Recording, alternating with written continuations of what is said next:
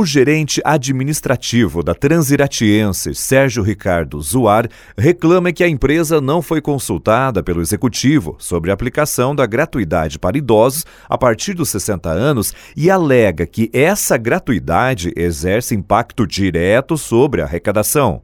E essa lei ela tem um impacto direto sobre a empresa porque ela concede um direito para o idoso acima de 60 anos e isso provoca uma queda de arrecadação.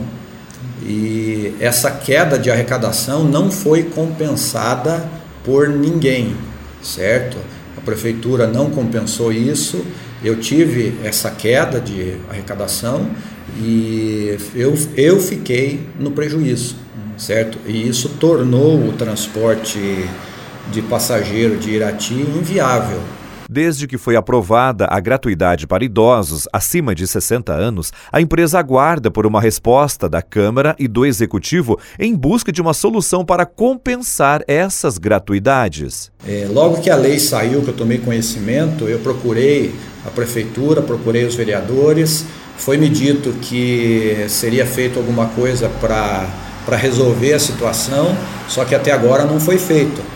Ah, em consequência disso, a empresa acabou se endividando, tendo que pegar dinheiro no banco, tendo que pegar, é, gastar todos os seus recursos para manter ônibus, os ônibus rodando. Nós estamos com salário de funcionário atrasado, é, estamos com vários problemas financeiros por conta dessa lei, certo? Ela, ela diminuiu a minha arrecadação de cerca de 30 mil reais por mês. E fazendo as contas aqui, desde o mês de junho de 2019, desde o dia 1 de junho que entrou em vigor essa lei até hoje, já se passaram sete meses. Então, sete para oito meses. Né? Então, essa lei ela me trouxe um prejuízo e tornou o transporte público de Irati inviável. Então, há uma necessidade de que se mude essa lei. Precisa ser mudada essa lei para que o transporte continue funcionando eu já, eu já coloquei todos os meus, os meus funcionários no aviso prévio, já comuniquei ao sindicato e não há, não há como manter a empresa funcionando se não for revogada essa lei da forma como era antes.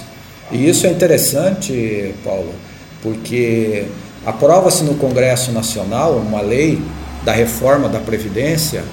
É, colocando as pessoas para trabalhar um maior período de tempo para conseguir se aposentar. E aqui na contramão do que está acontecendo no país, eles aprovam uma lei dando isenção de, de, de pagamento, o direito de não pagar a passagem para pessoas mais novas, na contramão do que está tá acontecendo.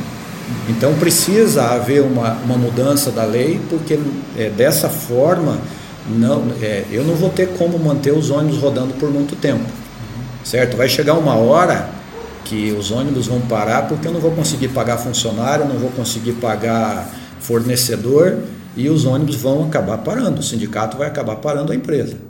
O Sindicato dos Motoristas, Cobradores e Trabalhadores em Empresas de Transporte Coletivo e em Veículos Rodoviários de Passageiros Urbanos Municipais Metropolitanos Intermunicipais, Interestaduais, Internacionais e de Fretamento de Ponta Grossa e Região teria lamentado a decisão da empresa. O, o, presidente do sindicato lamenta porque são algumas portas de emprego que vão, que vão fechar, né? E ele, ele lamenta isso e ele ele está até disposto a, a, a, tentar fazer alguma coisa para manter a, a, a, empresa funcionando, né? para manter os empregos, porque ele defende a classe trabalhadora e ele tem que fazer a parte dele. Né? Ele está até disposto a fazer alguma coisa para manter a empresa funcionando, garantindo o emprego dos funcionários. O gerente da empresa ressalta que há o risco de o município ficar sem o transporte coletivo, que vai afetar inclusive os passageiros beneficiados pela gratuidade. As linhas fretadas, como a que transporta os funcionários da IASAC, por ser um serviço paralelo, se mantêm e não seriam prejudicadas.